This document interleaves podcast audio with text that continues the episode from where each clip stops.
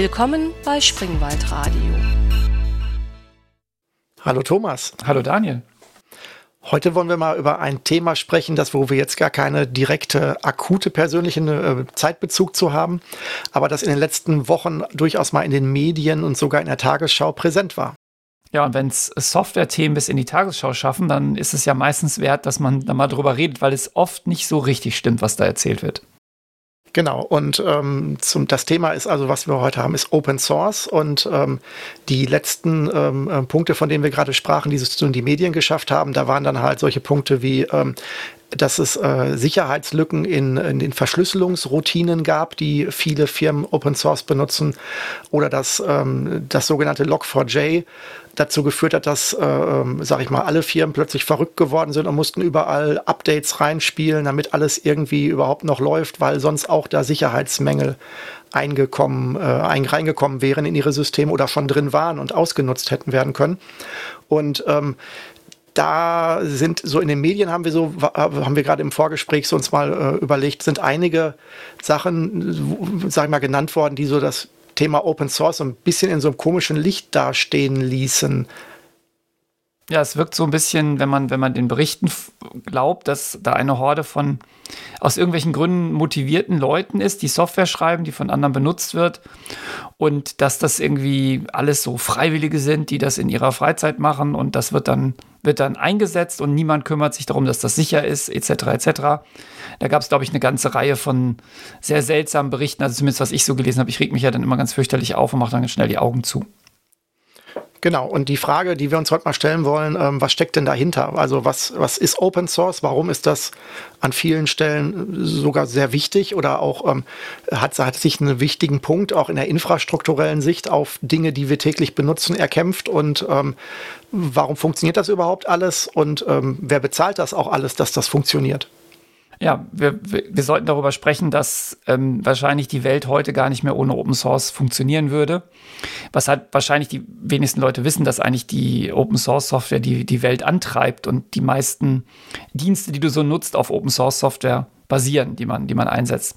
Aber bevor wir loslegen, müssen wir uns noch zeitlich verorten. Denn es ist jetzt Ende Juni 2022 und die Corona-Pandemie ist immer noch nicht rum. Ne, das stimmt allerdings, genau. Und ähm, sie, ist nur, sie ist sogar nicht nur nicht rum, sondern der ähm, erhoffte Sommer, der dann sozusagen erstmal die Inzidenzien wegfegt und uns alle erstmal eine, eine ruhige und schöne Verschnaufpause verschafft, der ist jetzt auch so nicht gekommen, sondern die Inzidenzien gehen hoch. Allerdings für mich auch jetzt nicht so verwunderlich, wenn ich so in den auch wiederum in der Tagesschau oder so sehe, was gerade so für wie viele Veranstaltungen und, ähm, und auch Firmen-Events und dergleichen jetzt von den letzten drei Jahren jetzt hier alle geknubbelt nachgeholt werden, ähm, wundert mich das vielleicht gar nicht so. Aber die, äh, die, Varianten sollen ja auch ansteckender sein zusätzlich noch. Ja, aber wir wollen ja zum Glück nicht über Corona reden. Zumindest äh, ist, sind wir wieder, nehmen wir wieder remote auf, weil es immer noch nicht vorbei ist. Das hätten wir nicht gedacht, als wir den ersten Corona-Podcast unter Corona-Bedingungen gemacht haben. Aber kehren wir mal zurück zur, ähm, zur Open Source Software.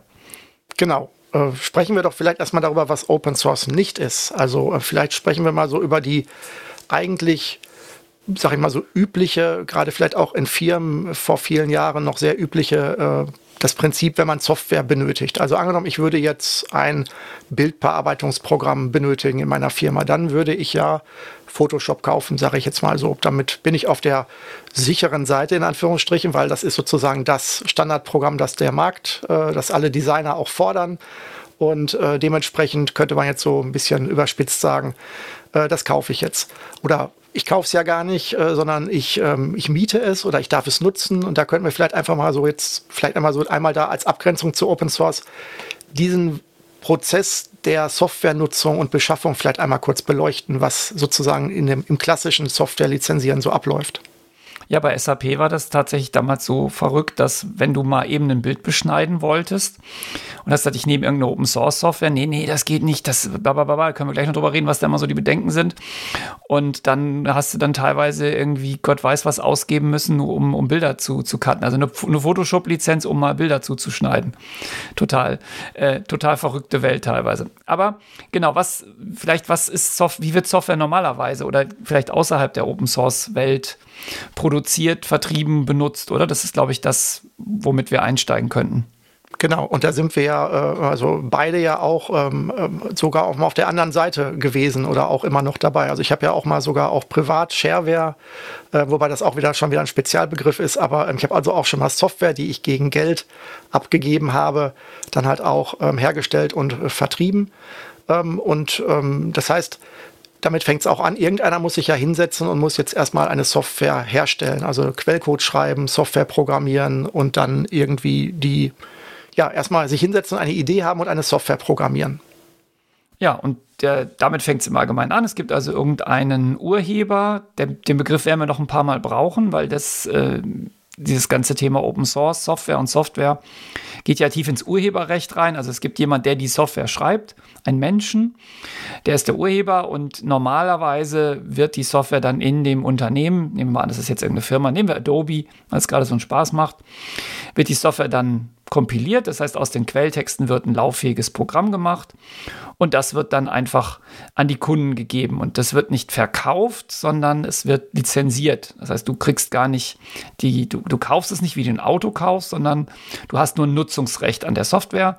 Und diese Lizenz, die du zusammen mit der Software kriegst, die ähm, du normalerweise vorher unterschreiben musst bei, bei größeren Softwareprodukten, die legt auch genau fest, was du damit machen darfst. Da steht zum Beispiel drin, du darfst damit nicht keine Ahnung, in einem Atomkraftwerk äh, irgendwas tun oder du darfst es nicht so oder so nutzen. Manchmal steht da auch drin, du darfst es nicht kommerziell einsetzen. Also es gibt ja, vielleicht kennen ja vielleicht die meisten von, von Office, gibt es ja eine Version äh, Home and Student die relativ günstig ist, die du aber nicht kommerziell benutzen darfst. Also wenn du jetzt eine Firma hast und würdest diese Software benutzen, verstößt du gegen die Lizenz dieser Software und hättest damit eigentlich eine Schwarzkopie im Einsatz, weil dies, also so, als ob du gar keine Software gekauft hättest, ja, also als ob du es nie bezahlt hättest. So, das ist so der, ähm, der normale Prozess und dann setzt du so eine Software ein, dann findest du manchmal irgendeinen Fehler, dann meldest du den an den Hersteller, also keine Ahnung, mein Word verschiebt immer die Fußnoten, dann meldest du das an Microsoft und wenn du Glück hast, in irgendeiner Version, irgendwann in der Zukunft, wird es dann mal behoben. So, ich glaube, das ist erstmal so der, der normale Weg von Software. Genau, und irgendwann ähm, endet das ja möglicherweise auch. Es gibt ja auch dann Lizenzen, die du auf Zeit äh, bezahlst. Mittlerweile leider auch immer mehr. Also gerade, wir hatten ja auch schon Adobe genannt, die ähm, äh, leihen dir die Lizenz ja dann nur noch irgendwie monatlich oder jährlich für eine Miete sozusagen, in Anführungsstrichen. Und ähm, das heißt, du besitzt die das Nutzungsrecht auch gar nicht mehr ähm, für unbegrenzte Zeit, kannst dich also nicht darauf verlassen, dass das dann halt auch vielleicht in zehn Jahren noch läuft, wenn die Aktivierungsserver oder die Software, die du, da, die du dir anguckst, vielleicht gar nicht mehr unterstützt wird. Ja, das ist, das ist eine absolut neue Entwicklung, die auch äh, ziemlich ätzend ist. Ich kann mich erinnern, dass ich ewige Zeiten eine uralte Version von Photoshop im Einsatz hatte, die ich auch wirklich mal lizenziert hatte. Die war irgendwo dabei bei einem Scanner oder so. Ich glaube, du hattest auch so einen Fall mal, ne?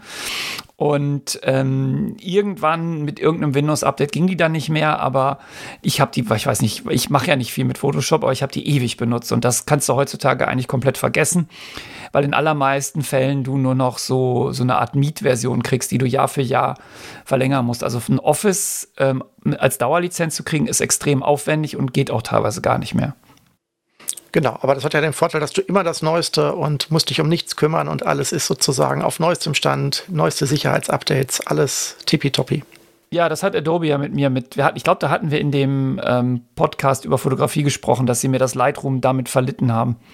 Ich hatte ein Lightroom gekauft für 200 irgendwas Euro, also eine ganz normale unendliche Lizenz und äh, das, war das war absichtlich kaputt gemacht und mit jedem Update wurde es schlechter und die, die Cloud-Version wird immer besser. Also das war, es, wurde, es wurde einem sehr schwer gemacht, nicht auf die Cloud zu wechseln. Und da bist du jetzt auf eine Open-Source-Lösung gewechselt, von dir aus?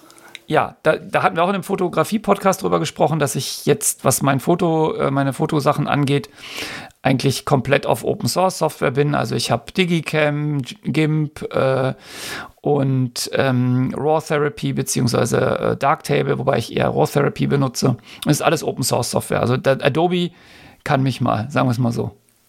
Okay, wenn wir jetzt mal den, den Bogen etwas oder die, die, den Blickwinkel etwas größer spannen, ähm, wenn wir jetzt mal das Open Source Quartett spielen, ähm, welche, ähm, welche Paare würden sich denn dann so bilden? Wenn ich jetzt angucke, sage ich mal, wie äh, für Linux, ähm, also das kommerzielle Produkt, von dem man zu Linux wechseln würde, ist ja wahrscheinlich dann ähm, Windows oder Mac OS oder wahrscheinlich eher Windows. Ja, also das, genau. Also es gibt, wir können, wir können es ja wirklich als Quartett spielen. Ähm, ich sage eine Software und du sagst die Open Source Software oder umgekehrt, wie du willst. Aber für Windows wäre es Linux ähm, und ja, ich glaube, mehr muss man dazu nicht sagen. Wir haben ja schon mal einen Podcast über, über dieses ganze Thema Linux gemacht. Das müssen wir jetzt nicht alles wiederholen, sonst fange ich wieder an zu schwärmen, wie unfassbar toll Linux ist. Genau, dann hätte ich jetzt hier bei proprietärer Software hätte ich den Internet Explorer. Kannst du da was gegenhalten? Ja, der Internet Explorer ist ja, äh, den gibt es ja gar nicht mehr. Den haben sie ja, haben sie jetzt eingestellt. Aber wenn man den Internet Explorer nähme, dann wäre ja Firefox und äh, Chrome. Wobei Chrome gar nicht Open Source ist, aber die, die Open Source Variante, nämlich Chromium, das äh, ist so ein, so ein, feines Detail, weil in dem echten Chrome von Google sind noch Sachen drin, die, ähm, die nur Google kennt. Das, äh, das macht es auch manchmal ein bisschen unheimlich, das Ding zu benutzen. Aber das wäre die Antwort, ja. Genau, dann haben wir gerade schon, äh, waren wir bei Windows ja und du hast auch schon ähm, ähm Word und dergleichen genannt, also das ganze Office-Paket ähm, wobei, ähm, ja, doch das ganze Office-Paket, zumindest das klassische Desktop-Office-Paket, ähm, gibt es ja auch in Open Source-Imitat. Ja, das wäre LibreOffice. Ur, ur, ursprünglich Open Office, aber die Open Office Leute kamen irgendwann nicht so richtig aus dem Quark. Und dann waren ein paar Leute genervt und haben das sozusagen nochmal wieder geforkt, werden wir auch nochmal drüber reden, was das heißt, und haben dann daraus LibreOffice gemacht und das ist eine ziemlich äh, umfangreiche Office Suite, die man auch gut verwenden kann. Genau, und dann gibt es noch, du hattest jetzt gerade gesagt, ähm, von Adobe, also im Kreativbereich, dass du da äh, GIMP und ähm, ähm, ähm, Lightroom nicht, sondern wie heißt das? Ähm, ähm, Raw Therapy war das? Raw ähm, Therapy äh, beziehungsweise Darktable beziehungsweise ähm, Digicam, ja. Genau, und da ähm, im Kreativbereich hattest du da noch irgendwas jetzt auf dem Plan für dich? Ja, für, für die ähm, für das ähm, Illustrator gibt es Inkscape und für das, ähm, ach, wie heißt denn nochmal, das, ähm, das Desktop-Publishing-Tool von Adobe? Ähm, äh, fällt mir gar nicht ein, das wäre Scribus, das wäre die Open-Source-Variante. Äh, mhm. Genau, und im, noch im weiteren kreativen, ähm, sag ich mal, Kosmos gibt es ja auch noch dann so im 3D-Bereich, da bin ich ja auch schon, schon vielen Jahren mal mitgearbeitet. Da gibt es ja äh, früher Autodesk 3D Studio, mittlerweile Autodesk 3ds Max. Und da gibt es ja auch einen, ähm, gibt ja auch noch andere Maya und dergleichen, aber da gibt es halt im Open Source eine doch sehr, sehr mächtige äh, Konkurrenz, nämlich Blender, wo ja auch ähm, wahnsinnig spannende Ergebnisse mit erzielt werden können. Ja, 3D ist ja nicht meine Welt, aber ich weiß, dass du da viel gemacht hast und ich habe mal ähm, so Blender-Produkte gesehen, also die damit gemacht wurden. Das ist schon extrem beeindruckend, also was damit geht. Du kannst mit Blender auch Videoschnitt machen und äh, 2D-Animation. Also das ist tatsächlich äh, unglaublich gewachsen in den letzten Jahren. Und mit den letzten zwei Releases auch ähm, hat es aus meiner Sicht auch so ein bisschen dieses, ich sage mal in Anführungsstrichen, Flair des, des, ähm, des Nerdigen verloren, zwar der negativen, weil die früheren Versionen, also wer früher mal Blender probiert hat und, äh, sag ich mal, das nicht täglich benutzt hat, der hatte das Problem, ähm, dass du eigentlich die Oberfläche nicht wirklich intuitiv verstanden hast, sondern unglaublich viel mit Tastatur-Shortcuts äh, und mit ganz vielen Abkürzungen unglaublich effektiv arbeiten konntest. Aber das hast du, das musstest du in Gewohnheit behalten. Das musste ins Muskelgedächtnis. Wenn du das einen Monat nicht gemacht hast, dann standst du wieder doof da. Und meiner Wahrnehmung nach, nach hat ähm, Blender jetzt in den letzten ähm, Versionseinheiten die Oberfläche deutlich intuitiver und auch ähm, nutzerfreundlicher für Gelegenheitsnutzer, äh, sag ich mal, gestaltet, wenn man da nur alle paar Monate mal drauf schaut. Also auf jeden Fall ein Blick wert, wenn man in dem Bereich unterwegs ist. Ja, wir machen für die Studenten, Studierenden, oh je, jetzt habe ich das falsche Wort gesagt, für die Studierenden gibt es äh, auch eine Blender School bei uns ab und zu in den, im Sommer, in den Sommerferien. Und da lernen die in relativ kurzer Zeit richtig coole Sachen damit zu machen. Also das muss, das muss extrem mächtig und inzwischen auch ähm, ganz gut lernbar sein. Hm. Ja, das wäre auch so meine Wahrnehmung jetzt. Dann gucken wir mal umgekehrt, wenn wir ein anderes Open Source Produkt jetzt mal umgekehrt, wenn wir WordPress haben, was ist denn da das? Also ich hätte jetzt gesagt, SharePoint ist es ja nicht, weil WordPress ist ja doch ein bisschen sehr fokussiert.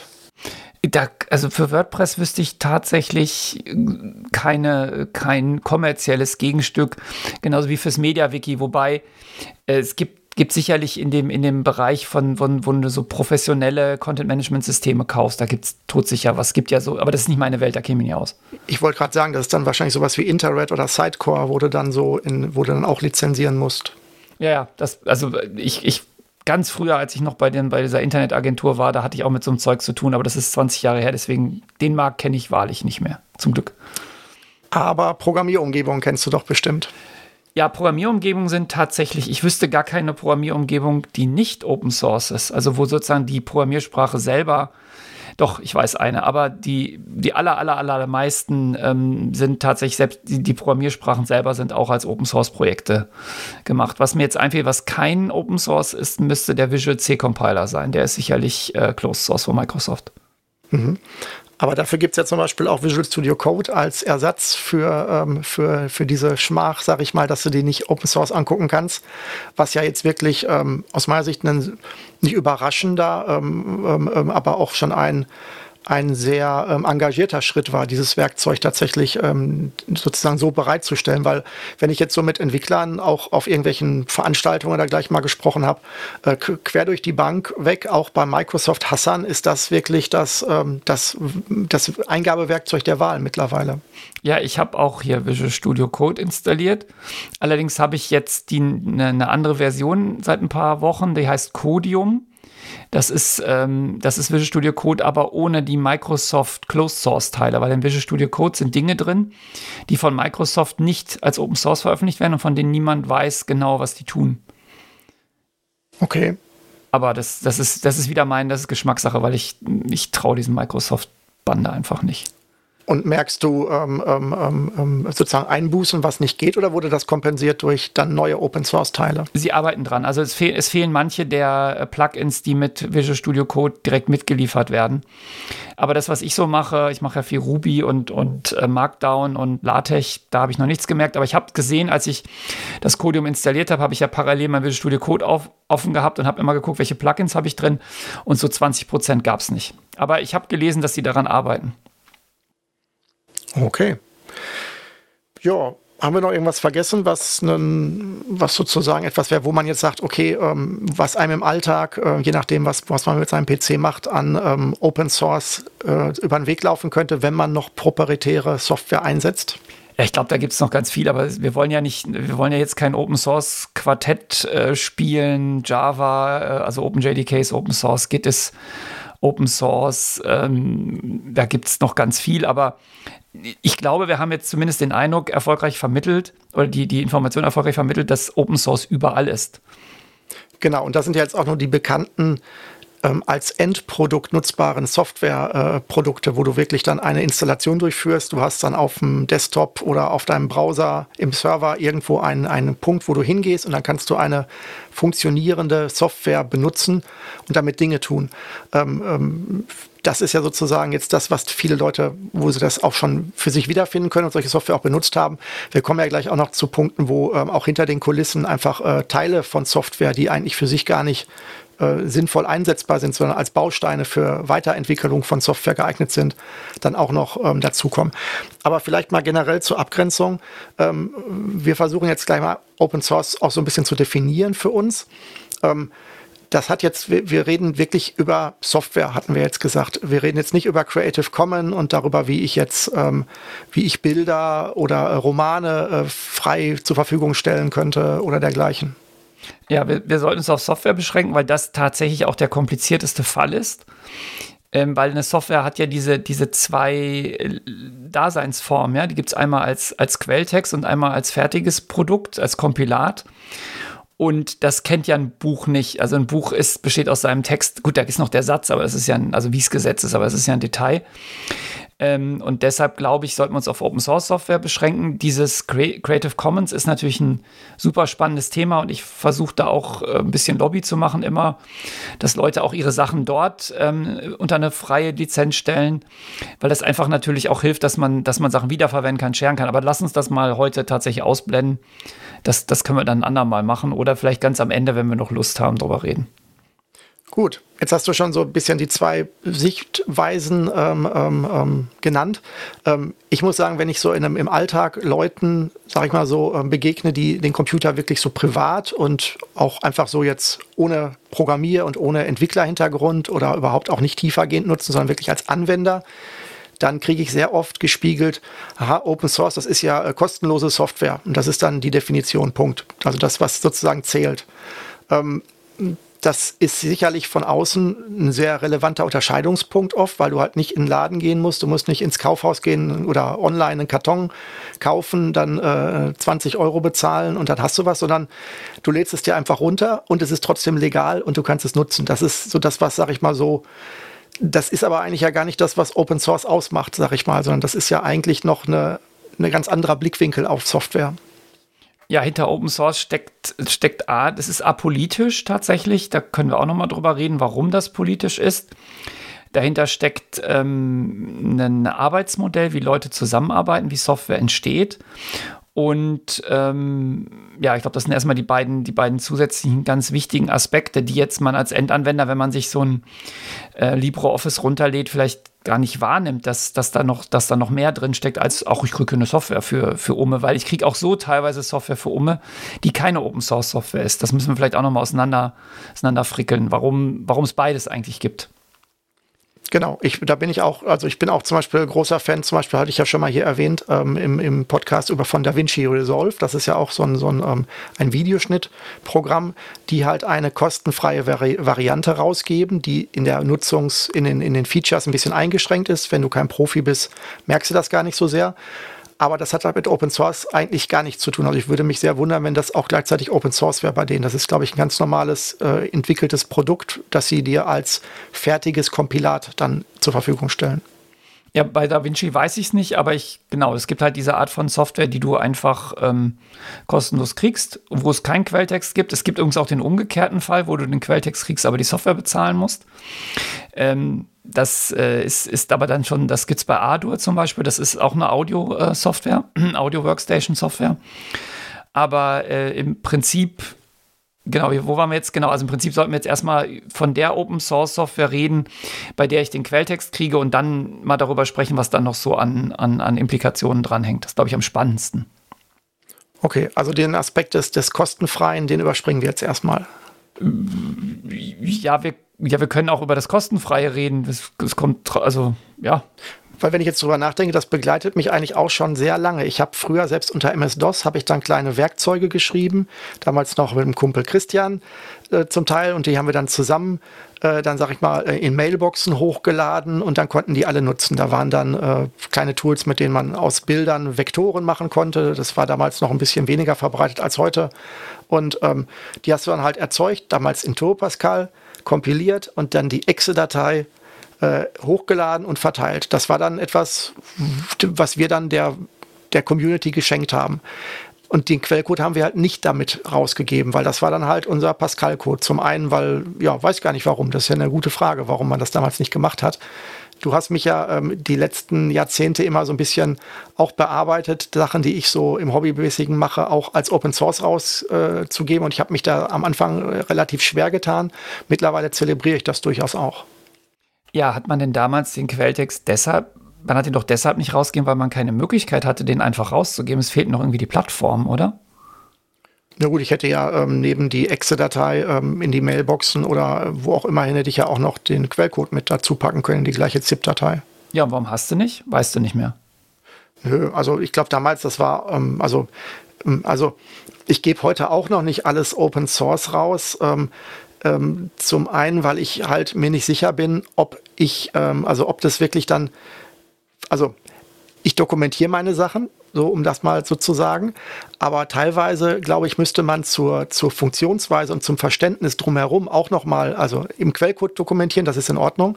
Aber manchmal finde ich es, ähm, würde es dann, glaube ich, sehr viele Rückfragen geben, wenn du nicht auch nochmal das Gesamtgerüst, die Architektur nochmal parallel beschreibst. Und das ist natürlich ein Aufwand, den du für den, den du für dich eigentlich, wo du nichts von hast, sag ich mal. Also du, jetzt nochmal eine Art Handbuch zu schreiben, wie das Programm gedacht ist, im, im, aus einer höheren Flughöhe was ich ja im Kopf habe, sag ich mal, ist was anderes, als den Quellcode sauber zu halten und den gut zu dokumentieren und Unit-Tests und sowas zu schreiben. Das heißt, ähm, ich hatte tatsächlich, ich habe manchmal tatsächlich die Sorge zu wissen, okay, was bricht dann auf mich ein? Habe ich dann, kriege ich dann alle möglichen Fragen, warum das an der Stelle so nicht funktioniert oder nicht so gedacht ist und hin und her.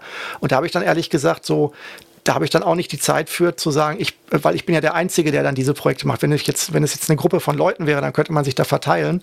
Aber wenn ich zum Beispiel jetzt für meinen AIML-Editor, ich den jetzt Open Source stellen würde, dann wäre meine Befürchtung, dass ich halt die ganzen Fragen, in welche Richtung man das entwickeln könnte und auch vielleicht, was ich davon zurückbekommen würde, weiß ich nicht, wie inwieweit ich dann, ähm, vielleicht muss ich drüber nachdenken. Ich habe so ein bisschen noch Vorbehalte, dass es sich dann verselbstständigt und ich dann irgendwie ähm, ähm, entweder nicht die Zeit dafür habe, das noch zu betreuen oder es dann halt sich in eine Richtung entwickelt, wo ich mir denke, oh, da äh, müsste ich jetzt mehr Zeit drauf stecken, es entwickelt sich jetzt gerade und ich komme gar nicht mehr hinterher und äh, dann ist im Endeffekt das Programm gar nicht mehr, macht irgendwann gar nicht mehr das, was ich mir darunter vorgestellt habe, sondern äh, entwickelt sich in eine Richtung, mit der ich dann gar nichts mehr anfangen kann. Das sind alles so Sachen, wo ich dann bei den Projekten, die ich wirklich lieb habe und die ich noch alleine machen kann, momentan noch nicht so den Schritt gegangen bin. Bei vielen anderen Sachen und den Bastelprojekten aber schon. Da war ich früher aber auch noch nicht so weit. Das ist tatsächlich eine Entwicklung gewesen, wo es irgendwie geht, gebe ich den Quellcode tatsächlich dann auch raus. Okay, also das heißt, es ist entweder das, weil es dir äh, peinlich ist, in welchem Zustand der Quellcode ist, also nicht peinlich, aber der ist nicht so schön, wie du ihn veröffentlichen möchtest. Oder es ist, weil du dann die Kontrolle über die weitere Entwicklung des Projektes verlierst, wenn du den Quellcode rausgibst. Das ist die genau. Zusammenfassung, genau. oder? Genau, beides so ein bisschen, vielleicht auch an manchen Stellen irrational, kann ich jetzt gar nicht so ähm, verneinen. Wie gesagt, das mit dem, mit dem Peinlichsein, ähm, das ähm, würde ich fast gar nicht mehr so gelten lassen, weil ähm, ich ähm, sehr zu schätzen gelernt habe in den letzten Jahrzehnten, den äh, Anspruch, den ich im Beruflichen an Quellcode äh, äh, gebe, auch zu Hause äh, anzuwenden, weil ähm, die, die, ähm, also die Annahme, das zu Hause eben zusammenzukloppen und da ist das besser, das fällt dir da ja auch auf die Füße, hast ja auch keinen Spaß. Also dann, also diesen, das Credo zu sagen, ich programmiere von vornherein ordentlich und dokumentiert, das, das ist auch jetzt schon auf die Hobbyprojekte rübergeschwappt. Deswegen da habe ich jetzt gar nicht so die Sorge. Ich denke trotzdem, dass es trotzdem manchen Stellen erklärungsbedürftig ist äh, vom Kontext her und dass das dann halt auch irgendwie dann die Leute nicht glücklich macht. Ja, kann, kann halt, kann alles passieren. Also wir hatten ja bei diesem, bei dem, ähm, unserem Wortwecker, hatten wir neulich auch eine Nachfrage. Da war es ja auch tatsächlich nicht perfekt dokumentiert und damit nicht ganz klar, wie es funktioniert. Das haben wir dann ja als Anlass genommen, das nochmal nachzudokumentieren. Also es, es ist ja auch egal, es ist ja in allen Richtungen völlig legitim. Man kann ja machen, was man will, weil man macht es ja nicht, man macht es ja für sich. Ja, und dann, wenn man es frei gibt, gibt man es frei, sonst halt nicht. Okay, das heißt also, du hast ähm, schon früher Open Source Nein, du hast Free Software, du hast freie Software gebaut, also Software, die du frei verteilt hast, aber hast den Quelltext nicht rausgegeben. Genau, aber damals war das auch irgendwie nicht so richtig üblich. Also ich habe eigentlich hast du nie Software in die Finger gekriegt, ähm, damals, außer es war halt wirklich ausdrücklich so gedacht. Aber wenn du irgendwie eine, weil die meisten konnten ja auch nichts damit anfangen. Also die Leute, die dann die Software, also der, der Kreis der Leute, die die Software runtergeladen haben und die auch gleichzeitig Pascal verwenden können wollten, war ja auch äh, relativ gering. Also es hätte sich wahrscheinlich auch gar nicht so gelohnt in diesem Verteilerkreis. Mittlerweile übers Internet ist das ja alles ein bisschen breiter aufgestellt. Ja, das stimmt. Also dann lass uns mal den, den, den Bogen schlagen. Du hast ja gerade gesagt, früher früher, früher, was war früher? Die, ähm, die freies, also Open Source Software ist ja nichts, was es seit gestern gibt. Das ist ja eine, eigentlich eine alt, ganz alte, ganz alte Idee. Die war früher sogar notgedrungen so nötig, weil es gar nicht anders ging. Also in den, in den Anfängen der Computerei hat sowieso, gab es gar keine Software, die kaufen konntest. Das hat jeder selber programmiert, seinen, seinen Kram. Du hast die Maschine gekauft und dann hast du losgelegt. Und dann äh, in den 70er Jahren ging das eigentlich los, dass man, ähm, als Unix entstanden ist, hat man halt auch den Quelltext von Unix dazu gekriegt. Weil du das dir selber kompilieren musstest. Du musstest dir auch die ganzen Tools unter Unix selber kompilieren, weil die nicht für die jeweilige äh, Plattform ja vorhanden waren. Also du hast jetzt, äh, du hast das Unix lizenziert, das musstest du auch bezahlen. Und dann wolltest du dein, auf, deinem, auf deinem Rechner das laufen lassen, dann musstest du teilweise ja die Programme alle neu bauen und da, also durch den C-Compiler jagen und deshalb hat man da den Quelltext eigentlich dazu bekommen. Also es gab es schon früher in den 70er Jahren. Das ist immer noch so eine, manchmal so ein bisschen Pest, muss ich sagen, wenn ich da als Nutzer sich drauf schaue, weil manche Tools, da bin ich dann im Internet unterwegs und dann sage ich, oh, jetzt habe ich das Tool gefunden, das ich äh, haben möchte. Und dann kann ich aber nur den Quellcode runterladen, weil ähm, die Binaries, äh, also das Kompilierte, bietet dann der, der Autor überhaupt nicht an auf der Webseite, wo das dann gehostet ist, das ist der Quellcode. Aus verschiedensten Gründen zum Teil. Und dann musst du dann sozusagen schauen, ob irgendeiner schon für deine Plattform das kompiliert hat. Dann hast du aber das Problem, ist das deine sichere Quelle? Dann, hast, dann kann der ja alles Mögliche mit rein kompiliert werden, also auch Trojaner oder was auch immer. Oder du musst es dir halt selbst kompilieren, was dann aber je nach Projekt durchaus auch schon mal dann wieder ein bisschen Zeit dauert, dann alles aufzusetzen, dass du dann halt auch auf der Maschine, angenommen, es ist ein Linux äh, es ist, es ist eher für Linux geschrieben. Dann sind die Make-Tools auf Windows nicht so gut in der Ablauf Beschreibung dokumentiert, dann fehlt dir plötzlich ein Befehl, den es nur unter Linux gibt. Dann musst du rausfinden, was ist denn das Pendant unter Windows. Und ähm, ich bin ja auch Entwickler. Also wenn ich mir jetzt überlege, jemand, der das nur als Nutzer macht, der hat dann ja gar keine Chance. Der muss dann ja wirklich auf irgendeine netterweise woanders kompilierte Quelle zurückgreifen. Also das ist ähm, diese, diese, das gibt es leider heute immer noch so, dass du nicht immer Binaries kriegst, ähm, sondern nur Quellcode. Ja, das machen einige absichtlich, weil sie sagen, sie wollen sich einfach diesen, dieses, diesen Arbeit nicht ans Bein binden.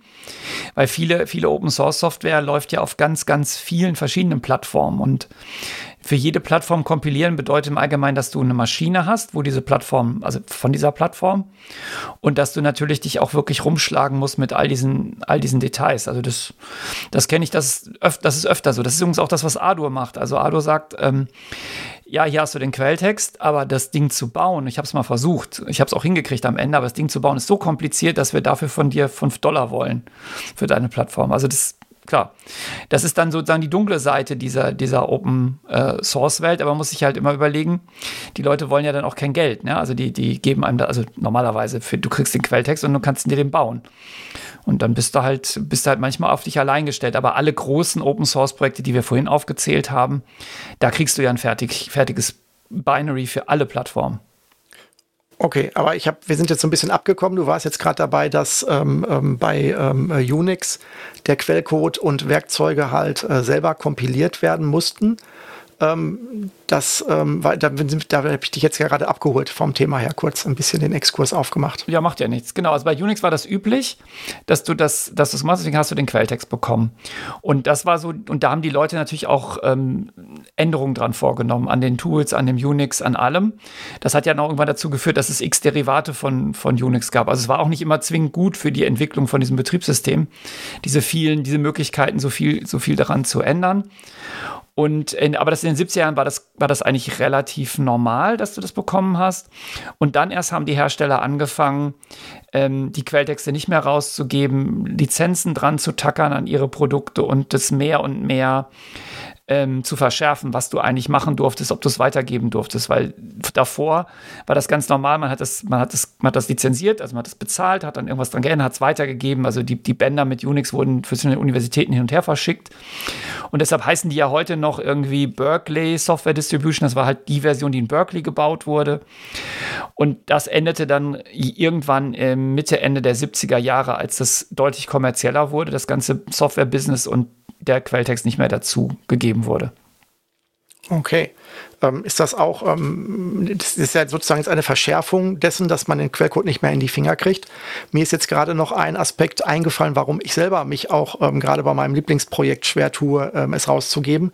Äh, nämlich, weil es ohne bestimmte Dinge, die ich selber zugekauft habe, zum Beispiel Grafiken oder dergleichen, nicht vollständig ist. Das heißt, ähm, ist es vielleicht auch eine Entwicklung, die sich getan hat seit den 70ern, dass man sagt, okay, Software wird immer komplexer, kommt nicht nur aus einer Quelle, sondern Leute, die Software entwickeln, kaufen selber kommerzielle ähm, ähm, Tools dazu. Also bei mir ist es zum Beispiel so, ich tatsächlich, ich habe, ähm, bei mir ist halt sehr grafiklastig, ich habe also auch Grafiken und Dinge drin. Ähm, wenn ich die jetzt rausschneide, funktioniert die Software nicht mehr wie gedacht. Da müsste ich da Platzhalter oder sowas reinmachen. Ich darf sie aber auch nicht verteilen. Das heißt, ich kann eigentlich meine Software als funktionierende Gesamteinheit nicht ähm, ähm rausgeben. Deswegen habe ich zum Beispiel jetzt bei meinem, ähm, bei meinem IML-Editor zumindest den XML-Editor, den ich geschrieben habe, der eigentlich so die, die, die, das Spannendste ist, was ich da drin programmiert habe. Das habe ich rausgeschnitten und habe das als Open Source gemacht, weil das kann ich rausgeben. Das ist für sich eine geschlossene Einheit, das ist verständlich. Ähm, aber das ganze Programm darf ich gar nicht Open Source machen, weil ich selber gar nicht die Verteilungsrechte habe. Ist das auch eine Entwicklung, wo du sagst, das hat sich ähm, einfach aus Sinnhaftigkeit, weil halt die Leute, weil es halt auch Tool-Zulieferer gibt und ich entwickelt haben, auch entwickelt?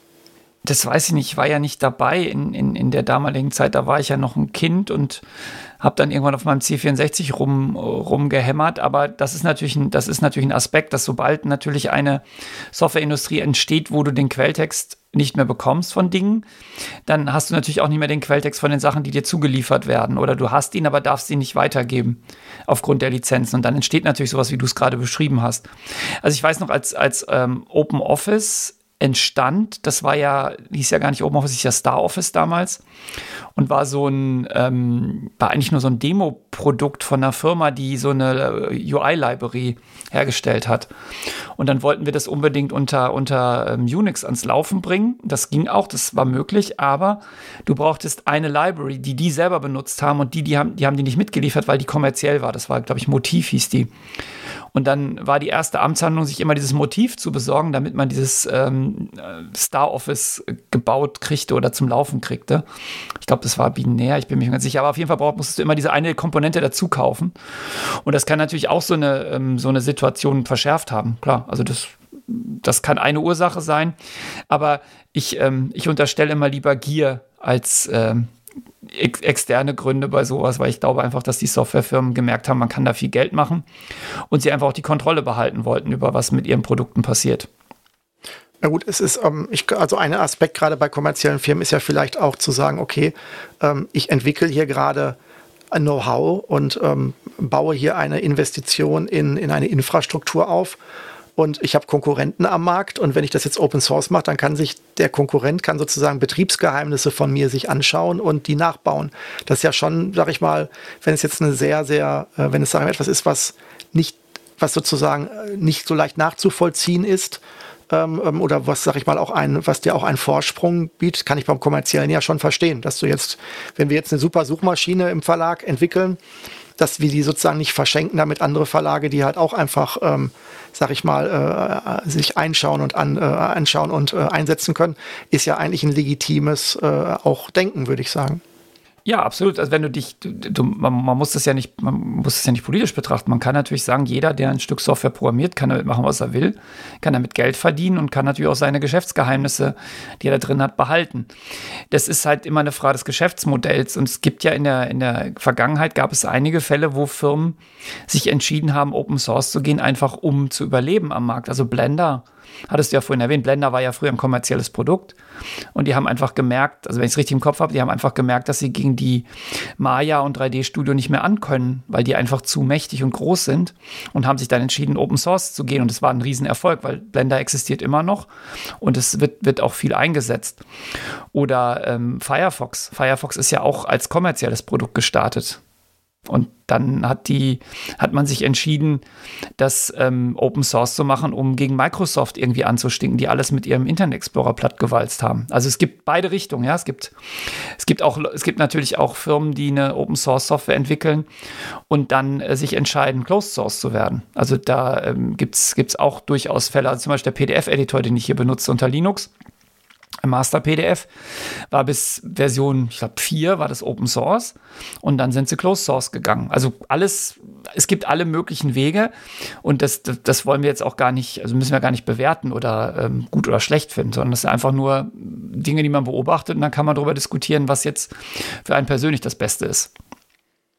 Gut, aber es gibt ja eine Bewegung, die tatsächlich auch Open Source ähm, irgendwann auch mal als überhaupt erstmal definiert bzw. eingeführt und auch getrieben hat. Also es gibt ja auch, ähm, also ähm, es gibt ja auch Lizenzen, die den sozusagen, die dann auch versuchen, äh, Open Source weiterzutreiben, indem sie dir sagen, wenn du diese Open Source einsetzt und da was Größeres draus machst, dann muss das auch Open Source werden. Da können wir vielleicht mal so vielleicht in die Richtung schauen, was bedeutet denn jetzt Open Source überhaupt? Kann ich jetzt einfach, oder wenn ich meine Software jetzt schreibe und ich sage, das ist Open Source, ist es dann Open Source oder ähm, was bedeutet das für mich? Ähm, was gibt es da auch eine Erwartungshaltung danach an mich oder kann ich da was für erwarten? Ähm, also die, die, ähm, also welche Freiheiten und welche, welche Einschränkungen habe ich, wenn ich jetzt sage, ich will Open Source machen? Also du bist, sagen wir mal, du, du bist in Deutschland, ne? Also du bist Ja. jetzt nicht in den USA. Okay. Also wenn du in, wenn du in Deutschland ein, ein Stück Software programmierst, dann bist du der Urheber. Und äh, nehmen wir mal an, du hast das jetzt nicht in deinem Unternehmen getan, weil dann wird es komplizierter, sondern das ist jetzt einfach in deiner Freizeit zu Hause getan. Dann kannst du komplett entscheiden, was du machst. Also du kannst frei überlegen, welche, welche Bedingungen du an deine Software, an die Weitergabe deines Software ähm, knüpft. Das ist das, was halt die Lizenz ist.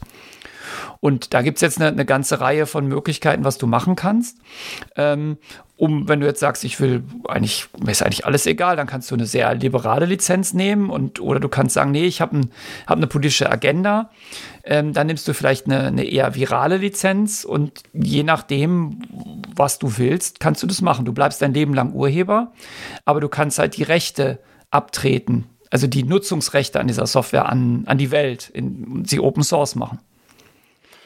Okay, wenn ich jetzt also mh, auf die Idee komme, ich würde jetzt, ähm, ich erfinde jetzt die beste SSL-Transportkomponente, äh, die man schreiben kann, mache die Open Source und verschenke die dann per Open Source mit einer Lizenz an die Welt. Und ähm, die hat dann irgendwo einen Sicherheitsfehler und hat, wurde aber von ganz vielen Firmen verwendet, dann bin ich am Ende am Arsch. Die verklagen mich dann alle und ich äh, werde meines Lebens nicht mehr froh, weil überall Verdienstausfälle waren, weil alle meine Open Source Software eingesetzt haben. Das ist jetzt auch vielleicht nicht so das, was man erwarten möchte.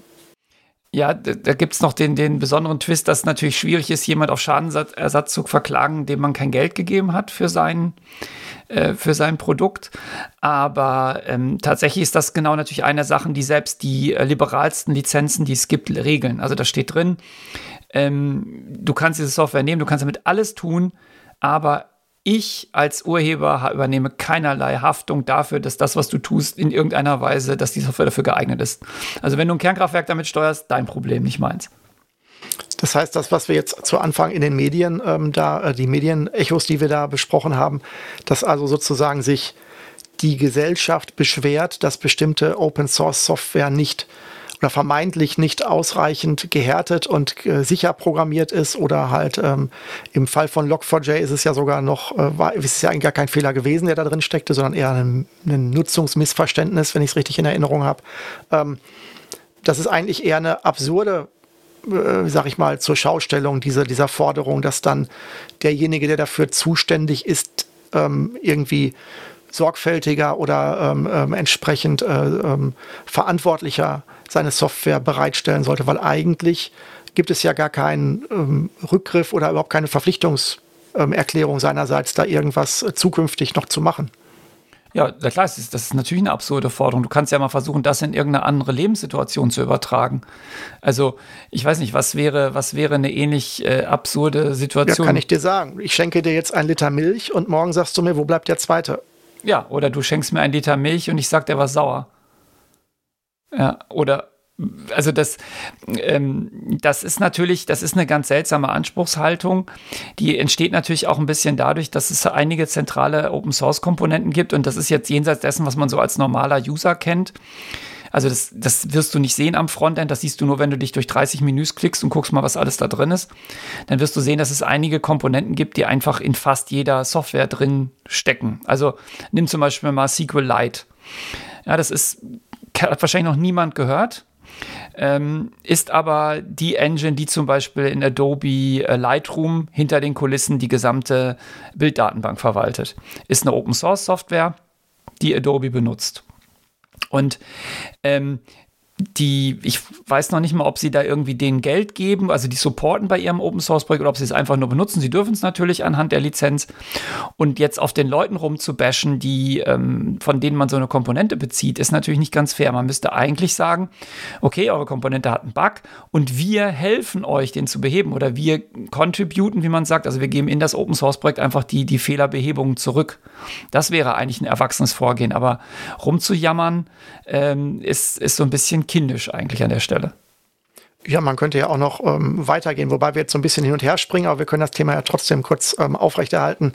Ähm, die, die Frage, wenn jetzt, also es gibt ja auch immer die Diskussion, ähm, ob Open Source überhaupt ähm, sicher sein kann, weil ja andere den Quellcode sehen und damit Angriffsziele leichter entdecken könnten, als wenn die Software den Quellcode nicht hätte. Also dass man, das ist ja eine Argumentation, auf die man manchmal trifft, dass die Leute sagen, Open Source, ähm, ähm, dann kann ja jeder sehen, was, ähm, wo, wie, wie die Sicherheit in diesem System implementiert ist und ähm, ähm, sozusagen damit ist es angreifbarer. Das haben wir ja schon in unserem Podcast äh, in einer ersten Folgen über äh, Sicherheit und äh, Programmierung, nee, ich glaube Sicherheit im Web war es, ähm, wo wir halt gesagt haben, okay, äh, ein, ein, ein Verfahren oder irgendetwas, was auf Sicherheit basiert, das darauf sicher basiert, dass es unbekannt ist oder dass es verdeckt ist, ähm, ähm ist ist immer schlechter sicher, als wenn etwas von allen gesehen werden kann und dass man trotz Kenntnis des Algorithmus äh, es trotzdem funktioniert. Und, ähm,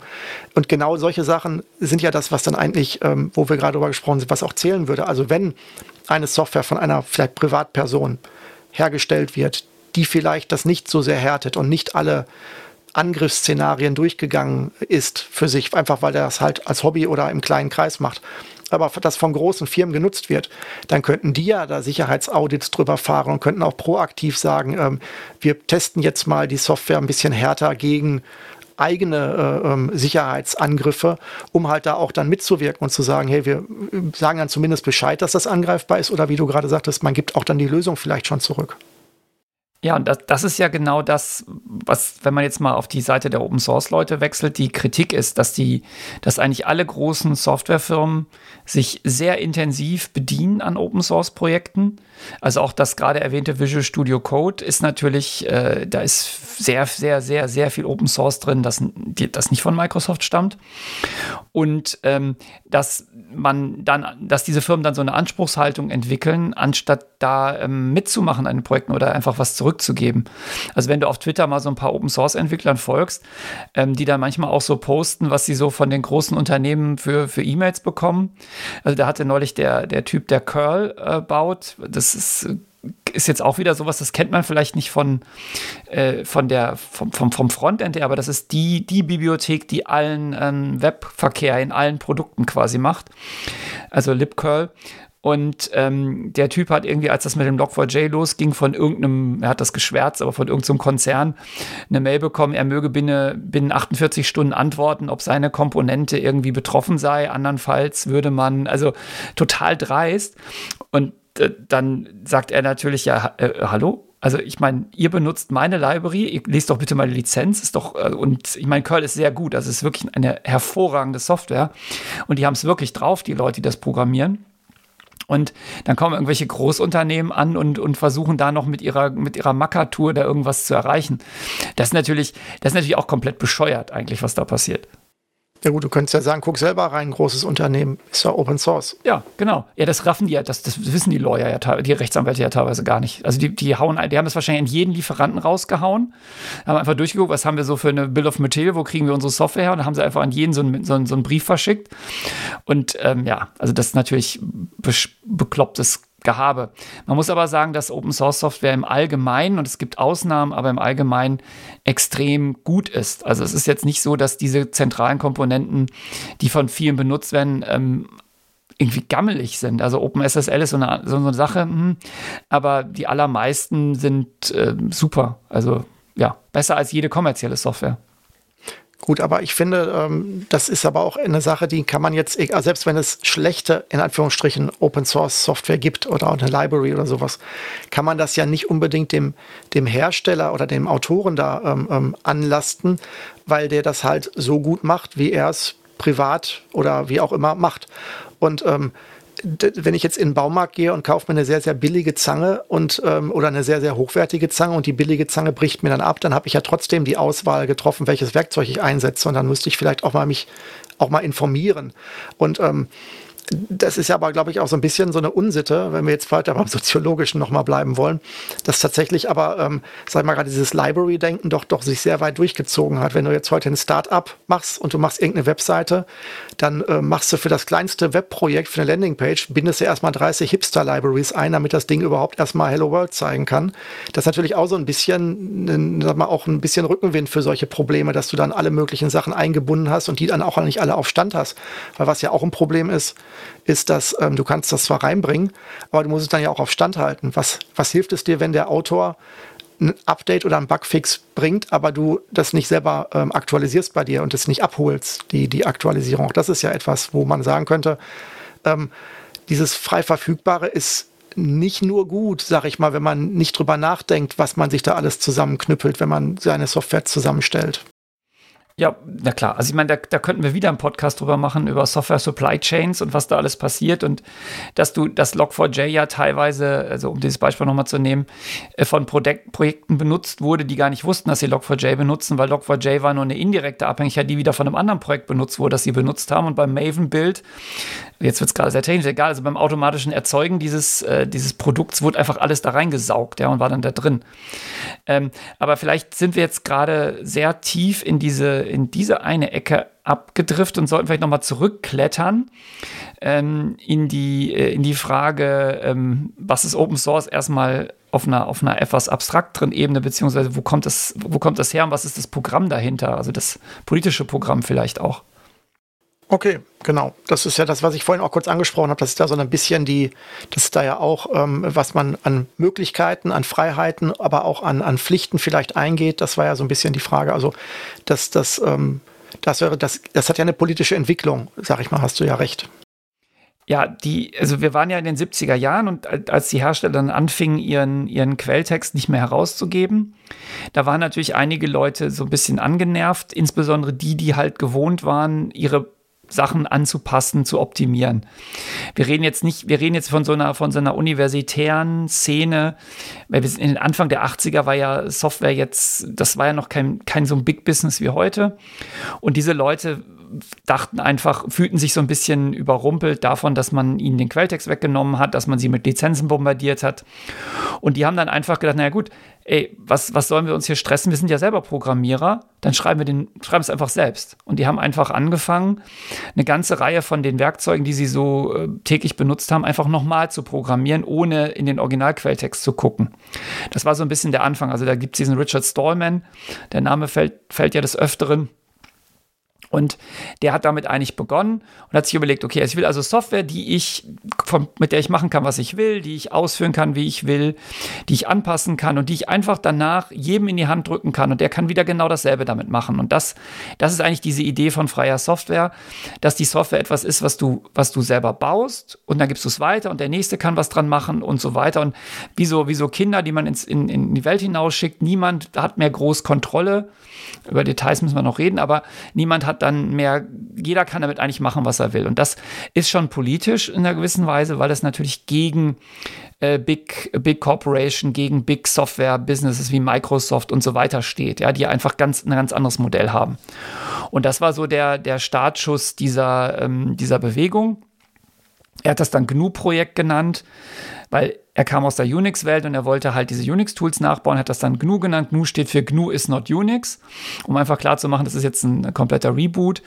Und ohne diese Vorarbeit von Richard Stallman gäbe es heute auch kein Linux, weil Linux, das haben wir glaube ich auch in dem Linux-Podcast besprochen, neben dem eigentlichen Kernel, der von Linus Torvalds ist und, und Leuten, alles andere drumherum kommt eigentlich aus dem GNU-Projekt, also der Compiler und also mit dem das, der Linux, das Linux überhaupt gebaut wird und so weiter.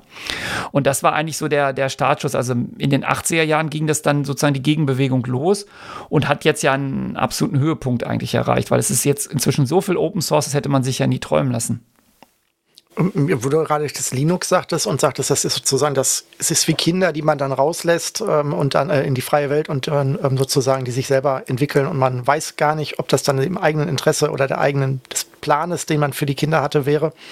Ähm, Gerade bei Linux habe ich aber so die Assoziation, dass das ja doch schon sehr mit dem äh, Ursprungsvater verbunden ist. Also so in der Öffentlichkeit ist ja schon so das Bild, dass ähm, Linus Torvalds da so, so ein bisschen wie die äh, Glucke auf den Eiern sitzt und ähm, sozusagen schon mitbestimmt, in welche Richtung gebrütet werden kann. Also Linus Torvalds, das ist richtig. Ähm, also so, also am Linux-Kernel entwickeln ja sehr, sehr, sehr viele Menschen mit. Und da sind auch sehr viele Firmen, die was da reinkippen, weil einfach, weil das für ihre Produkte wichtig ist. Also wenn du jetzt irgend so WLAN-Router baust und willst Linux verwenden, dann hast du oft Anforderungen an das, an den Linux-Kernel, dann, dann bringen die da neue Treiber und so weiter rein. Und bei Linux ist das Entwicklungsmodell so, dass über dem offiziellen äh, Linux-Kernel-Code Repository, da sitzt immer noch der Linus Torvalds und wacht darüber, was da rein oder rausgeht. Äh, rein, reingeht, rausgeht da ja nichts. Und ähm, das ist richtig, da gibt es so diesen, diesen gutartigen Diktator, nennt man das manchmal als Entwicklungsmodell. Ähm, das ist korrekt. Es gibt aber natürlich auch Projekte, die zum Beispiel mit sowas nicht, nicht klargekommen sind und wo die sich dann einfach abgespalten haben. Also es gibt viele Open Source Projekte, wo dann plötzlich zwei oder drei Stränge en, entstanden sind und dann gewinnt einfach irgendwann irgendeiner, ja, wie mit dem LibreOffice Office und OpenOffice. Da haben, gab, haben auch Leute gesagt, nee, wie OpenOffice Arbeit gefällt uns nicht, haben einen neuen Zweig ähm, gebaut und im Ende ist jetzt LibreOffice eigentlich das, was, ähm, was, was weiterentwickelt wird und OpenOffice ist tot. Das heißt, ähm, der Linus ist nur der, der Inhaber oder was Inhaber, der, der hat sozusagen nur die, die Bestimmungshoheit für, ähm, für die Version von Linux, die dann auch seinen Stempel, das ist die von Linus, äh, bekommt. Und alle anderen, die auch könnten beliebig viele Klone sein, die dann sozusagen ihr eigenes Ding drehen, äh, die werden dann nur nicht mit seinem Stempel versehen ja, Stempel, Stempel, ich, da gibt es noch nicht mal einen Stempel, aber es gibt halt ein Linux äh, Code Repository, wo der, wo der Kernel äh, Quelltext drin liegt und es gibt davon jede Menge natürlich auch Abzüge und Forks. Es gibt auch andere Kernel, die entwickelt werden. Nur das, natürlich gehen die meisten Linux-Distributionen hin und greifen immer wieder auf das Original zurück, weil sie natürlich da am, am Puls der Zeit sind. Aber ähm, also zum Beispiel hier mein, mein, mein, mein Notebook, das ist von so einem, von so einem Linux-Notebook-Hersteller, das ist ein, das ist ein gepatchter Kernel, die haben den abgewandelt, damit der auf dem Notebook ordentlich läuft. Also das, da, es gibt da keinen Einwarenkernel, aber es gibt natürlich einen Ort, wo die meisten hingehen.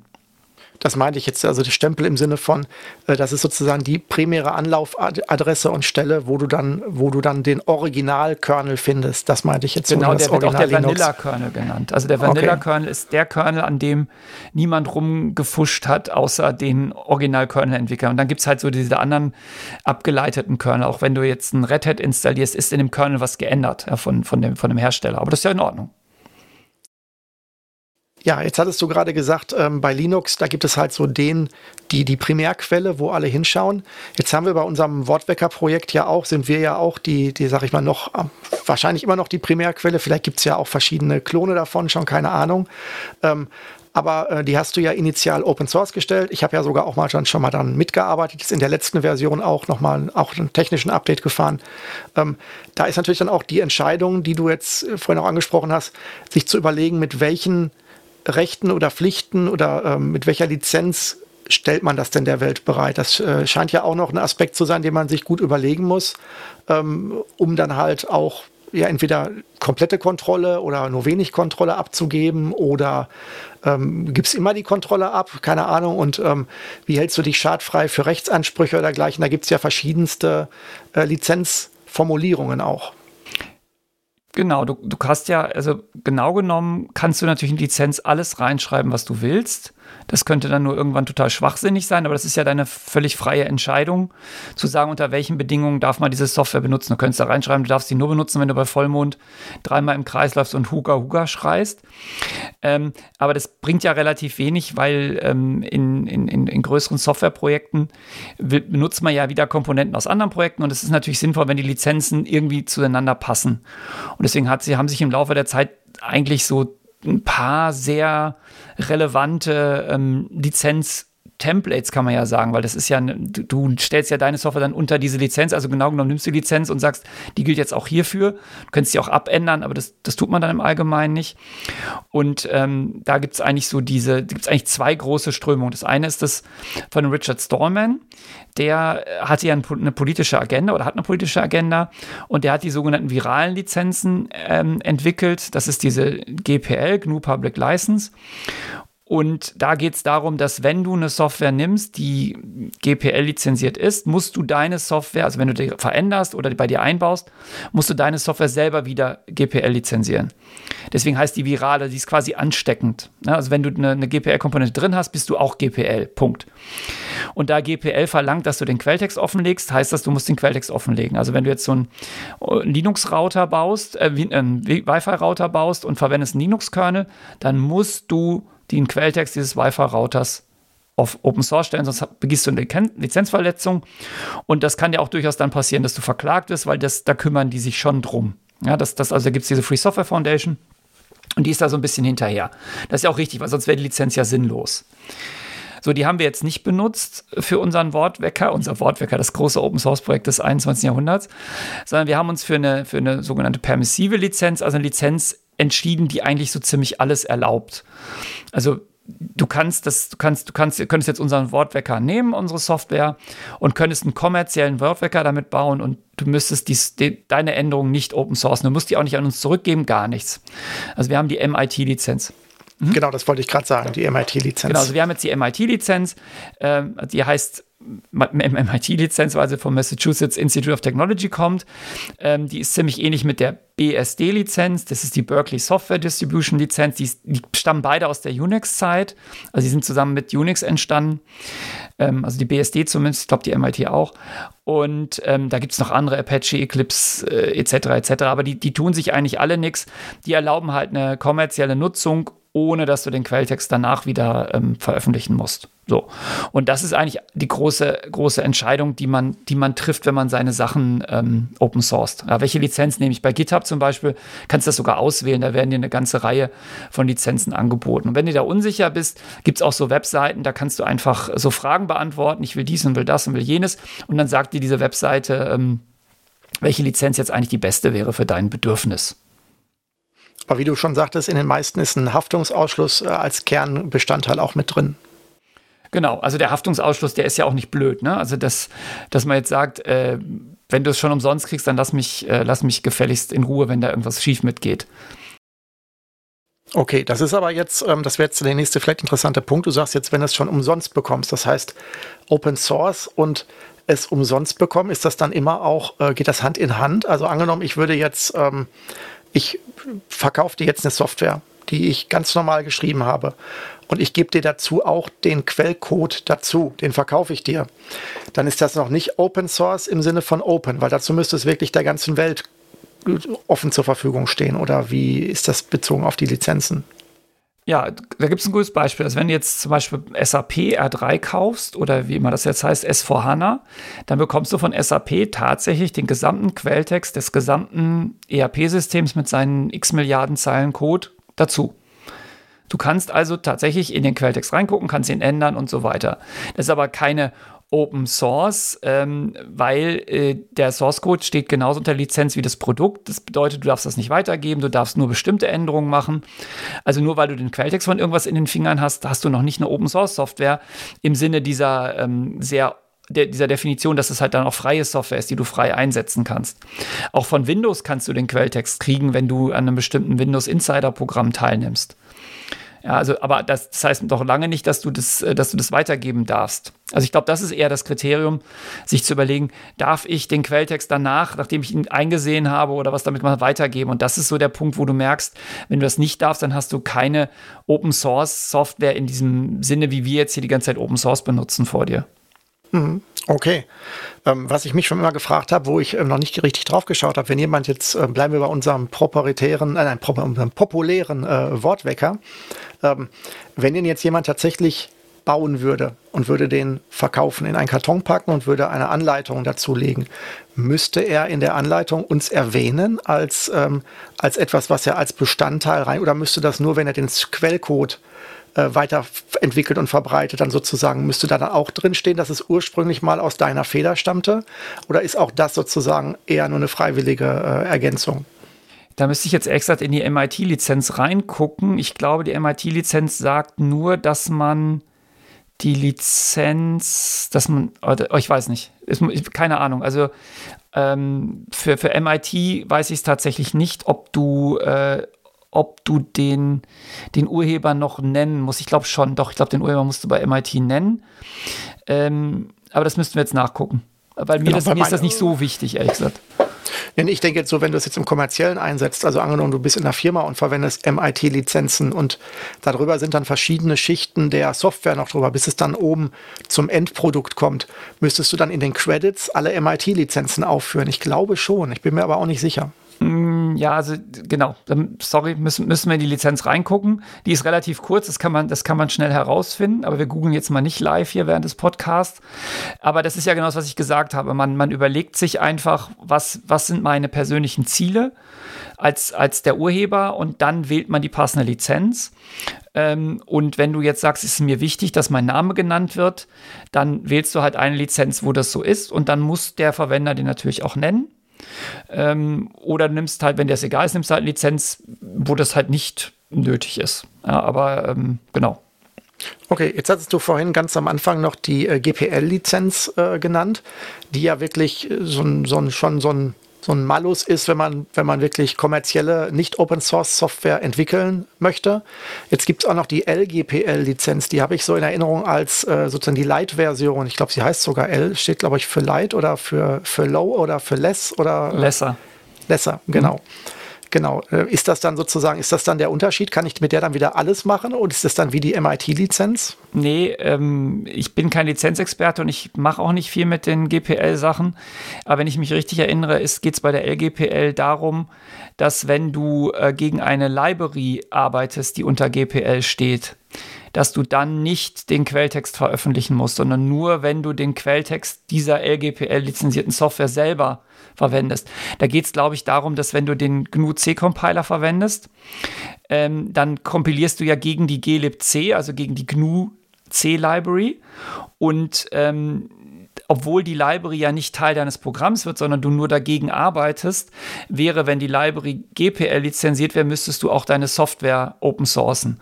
Und um das zu verhindern, wenn ich das richtig verstanden habe, gibt es die LGPL und die LGPL sagt, solange du nur gegen die, die Library linkst, äh, kannst du, brauchst du nicht deinen Quelltext zu veröffentlichen, aber wenn du sozusagen in der Library Änderungen machst, logischerweise, dann musst du, äh, musst du die abgeleitete Form auch ähm, veröffentlichen.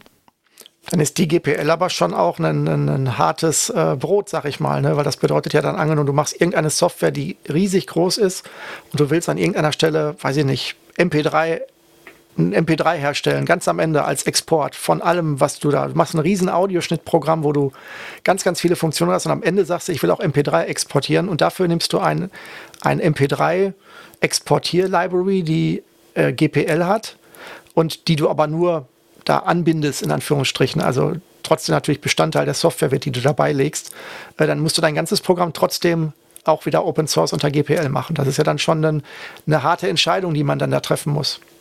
Ja, es sei denn, es wäre diese, diese MP3-Library wäre LGPL lizenziert. Aber klar, das ist, aber das ist ja, nochmal, Richard Stallman hat eine politische Agenda. Er möchte, dass Software frei ist. Ja, und das, äh, das ist ja auch okay, weil jeder, der sagt, er, er, unterstützt diese Idee, stellt seine Software unter die GPL, also die GPL, und damit ähm, sorgt er dafür, dass dieser, dass dieser Korpus an freier Software größer wird, während gegen die MIT und BSD lizenzierten Softwareprodukte halt in die andere Richtung, ja, die können ja einfach versacken in irgendwelchen größeren Produkten. Also äh, GPL ist nur ein bisschen wie so eine sich ausdehnende Amöbe, die immer größer wird und die MIT-Sachen, die, die werden einfach gefressen.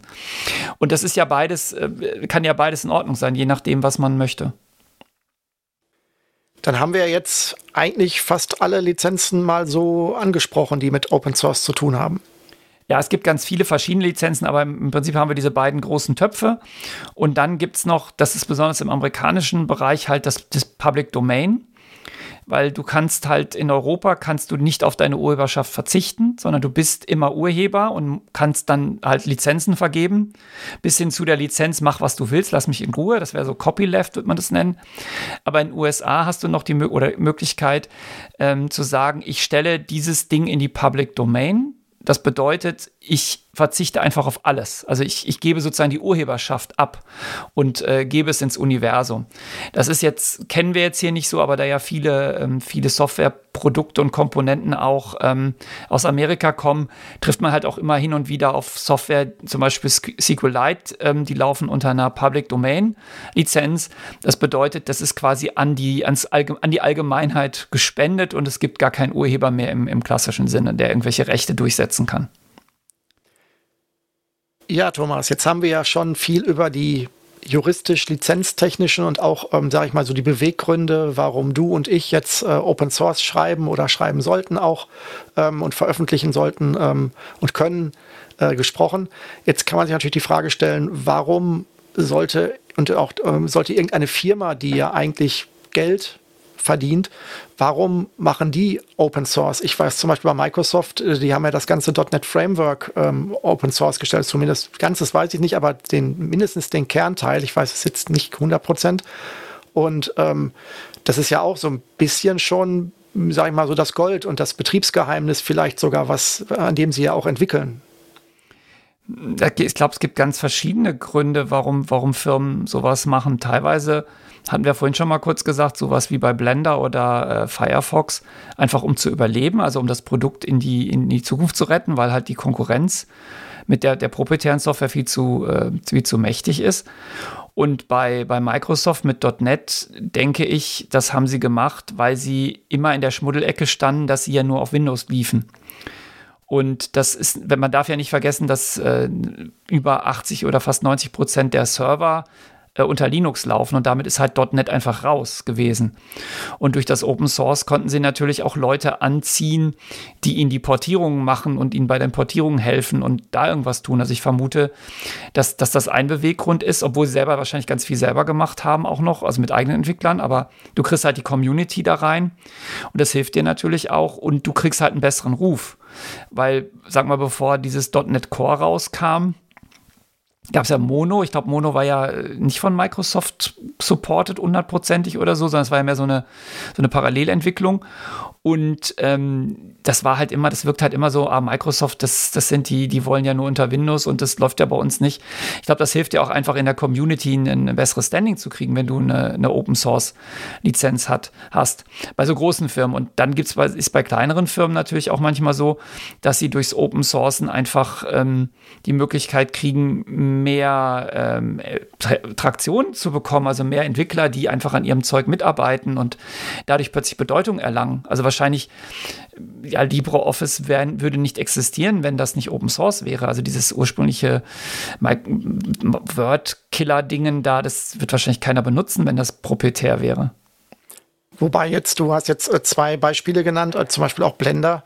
Ähm, das ist ja jetzt, das Interesse der Firma ist mir da ja noch nicht klar, außer jetzt ein idealistisches äh, Interesse. Also angenommen, ich bin jetzt eine Firma, die hat ein kommerzielles Produkt, das nenne ich Blender. Und ich drohe im Konkurrenzkampf zur, zur, zur anderen kommerziellen ähm, ähm, Konkurrenz so langsam unterzugehen. Dann sagst du, ja, dann macht man das zu Open Source. Aber das ist ja kein Geschäftsmodell, mit dem die Firma dann äh, kommerziell überlebt. Das heißt, die Firma durch den Gang zu Open Source überlebt zwar dann idealerweise und idealistischerweise die Software und kann dann sozusagen, wie du gerade sagst, mit dem Kind, das man in die Welt entlässt, kann dann weiterleben. Aber äh, das Kind bringt ja dann kein Geld mehr nach Hause, wovon die Firma ja leben müsste. Dementsprechend bei Blender weiß ich es jetzt nicht, aber ähm, ähm, es gibt ja durchaus auch Möglichkeiten, wie diese Firmen dann trotz Open Source weiter kommerzielle äh, äh sagen wir, Einkünfte haben können. Da denke ich zum Beispiel dran, ich weiß es bei einem ähm, früheren CMS-System, dass du halt das CMS-System ähm, ähm, Open Source bekommen hast und auch, ähm, ich weiß gleich, sogar kostenfrei, logischerweise. Und dass dann aber halt ähm, die Firma als Consultant auftritt. Das heißt, die sind sozusagen dadurch, dass sie selber das Open Source-Projekt kernmäßig weiter mitentwickeln und am nächsten dran sind, ähm, sind sie sozusagen auch der beste Ansprechpartner. Das heißt, wenn du das benutzt, dann sind die derjenige, den du rufst, wenn es mal Probleme gibt. Und wenn du Support brauchst, wenn du jemanden brauchst, der dir dabei hilft, das zu implementieren oder weiterzuentwickeln oder darum noch äh, Erweiterungen zu machen. Das sind ja halt auch dann, ähm, ähm, oder sei es einfach nur halt Support anzubieten und zu sagen, wenn du Fragen zur Software hast, dann beantworten wir die, die weil ähm, ansonsten tut es halt keiner. Ja, das, aber das ist ja das, genau, wie du sagst, das ist doch genau der, der Weg. Ich meine, du kannst ja nicht nur Geld verdienen, indem du deine Software verkaufst.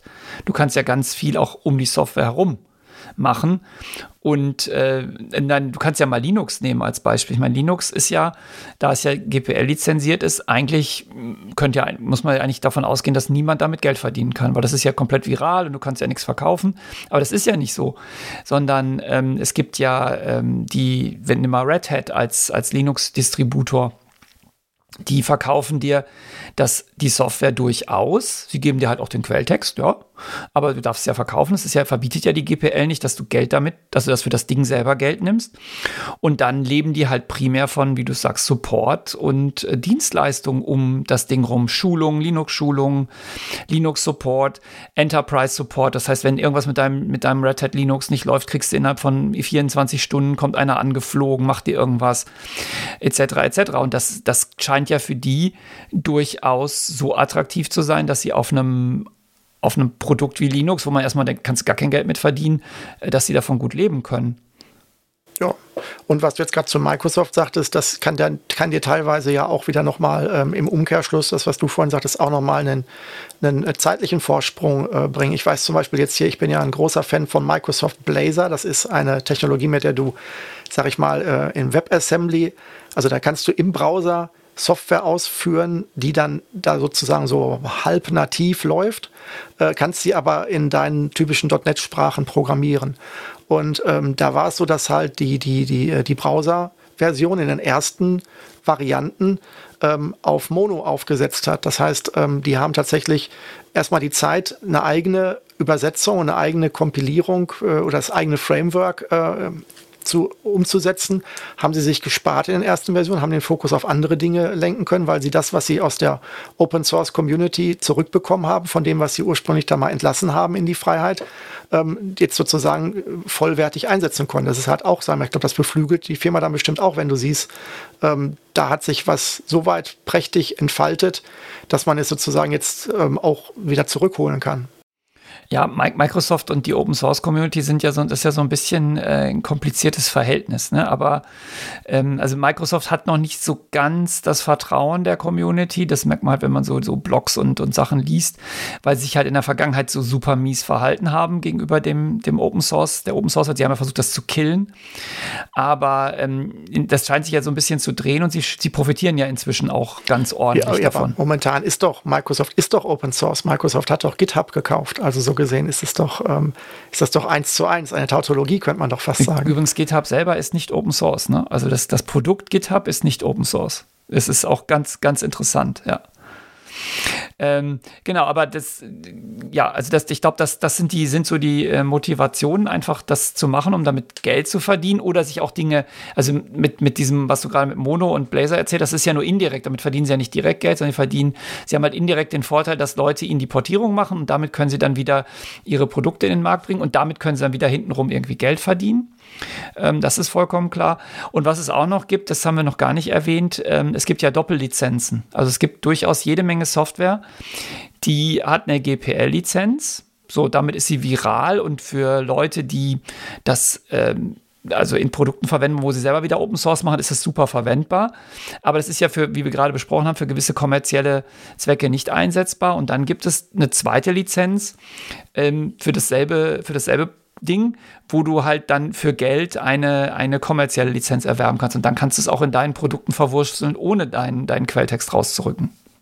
Das kannst du aber natürlich dann nur machen, wenn du in deinem in dieser Library dann selber nicht anderes GPL drin hattest, sondern das musst du musst dann wirklich alles sozusagen auf, auf nicht viralen Lizenzen basiert haben, was ja, du dann dazu bekommen hast. Ja, also das, das, sonst kannst du keine Doppellizenzierung machen, das ist klar. Du darfst da, sonst wäre es ja Betrug, ja. Sonst äh, nimm, schreibst du eine Zeile Code, ziehst eine GPS-Software rein und sagst, ja, jetzt doppellizenziere ich das. Das geht natürlich nicht. Das muss, das muss, äh, das muss funktionieren. Und es müssen natürlich auch alle Leute, die zu diesem Open Source Projekt beitragen, dem ähm, auch mit denen brauchst du natürlich irgendeine Form von äh, Agreement, dass das in Ordnung ist, das doppelt zu lizenzieren. Deswegen sind das ganz oft Produkte oder Sachen, die äh, in, in Unternehmen entwickelt werden, wo es nur eine kleine ähm, Open Source Community außenrum gibt, die so eine Doppellizenzierung fahren. Okay, dann wissen wir jetzt also, wie man tatsächlich als Unternehmen trotz oder gerade mit Open Source auch noch Geld verdienen kann und das sozusagen nicht einfach, einfach nur ein, ein, ein Wohltätigkeitsaspekt sein muss, den man dann der Welt da unter, ähm, also der Welt freigibt. Jetzt ist aber natürlich auch die Frage, was ist mit den Leuten, die jetzt nicht in der Firma oder als Einzelperson Open Source machen? Wir hatten ja jetzt äh, über mehrere Libraries schon gesprochen, die teilweise sehr intensiv in sehr vielen großen Projekten ganz unten auf der, ähm, sagen wir, auf der untersten Ebene werkeln. Ich habe, es gab mal so ein, ähm, so ein interessantes, äh, ja, so typisches Nerd-Comic-Bild. Da war halt so ein relativ kompliziertes Gebäude gezeichnet, das ähm, ein, ein Softwarekonstrukt von irgendeiner Firma darstellen sollte. Und nach unten verjüngte sich das an einer, also es war so zweibeiniges Gebäude mit so einer Art Bogen. Und nach, auf zur einen Seite verjüngte sich das immer wie so eine auf dem Kopf stehende Pyramide. Und dann war ganz unten so in Fingerhutgröße war dann eine, ein Baustein auf diesem sozusagen der, der Schwerkraft des halben Gebäudes, sag ich mal, äh, sozusagen tragend. Ähm, und da war dann halt diese Open Source Komponente von irgendeiner Person, die das sozusagen ähm, in, in, seiner Hobby, in ihrer Hobbyzeit äh, gemacht hat und darauf sozusagen als kleinstes oder schwächstes Glied der Kette, mit dem alles umfällt, wenn das unten wegfällt, war dann dieses Imperium der Software, sag ich mal, aufgebaut. Ähm, das gibt es natürlich auch und da stellt sich halt die Frage, was haben die Leute davon, die das machen? Und ähm, inwieweit, ähm, ähm, wovon lebt denn so ein Open Source Entwickler? Also sage ich morgen, ich kündige meinen äh, Job im Verlag und ich werde Open Source Entwickler und dann geht es mir noch besser und ich bin noch reicher. Das ist ja nicht anzunehmen, denke ich mal. Da, da, da gibt es, glaube ich, ganz, ganz, ganz verschiedene ähm, Motivationen und Gründe. Also wa warum, warum unser eins, du und ich, Open Source machen, wir leben ja gar nicht davon. Also was, was ich äh, Open Source das interessiert wahrscheinlich auch kaum Menschen da draußen auf dieser Welt. Ich habe Markdown-Parser, den, den, hab, den haben ein paar Leute geforkt. Ob die den groß benutzen, weiß ich nicht. Mein erfolgreichstes Open-Source-Projekt bisher war ein Markdown-Modus für Notepad++. Das habe ich aber dann irgendwann abgetreten, weil ich kein Windows mehr hatte, um das zu, zu pflegen. Ähm, also es gibt einmal Leute wie, wie du und ich, die einfach irgendeinen Job haben und in ihrer Freizeit aus, aus Spaß an der Freude irgendwo mitprogrammieren oder an irgendwas programmieren. Das ist, das ist genauso ein Hobby wie andere Hobbys. Ja, es gibt also gibt ja genug Hobbys, die man haben kann und das, das machen halt manche Leute.